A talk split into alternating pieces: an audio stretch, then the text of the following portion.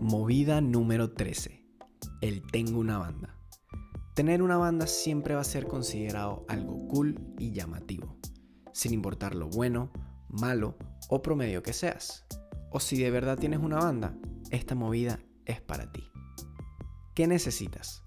1. Una banda o una banda imaginaria. Y 2. Ser usuario premium en SoundCloud. Procedimiento. Una vez iniciada la conversa con tu objetivo, tienes que intentar relacionar todo con tu banda para dejar claro que estás en una y crear interés. Si está sonando música de fondo, mi banda se influenció en esta canción. Si estás cenando, esto está bueno, como mi banda. Si estás viendo otra banda, mi banda es mejor.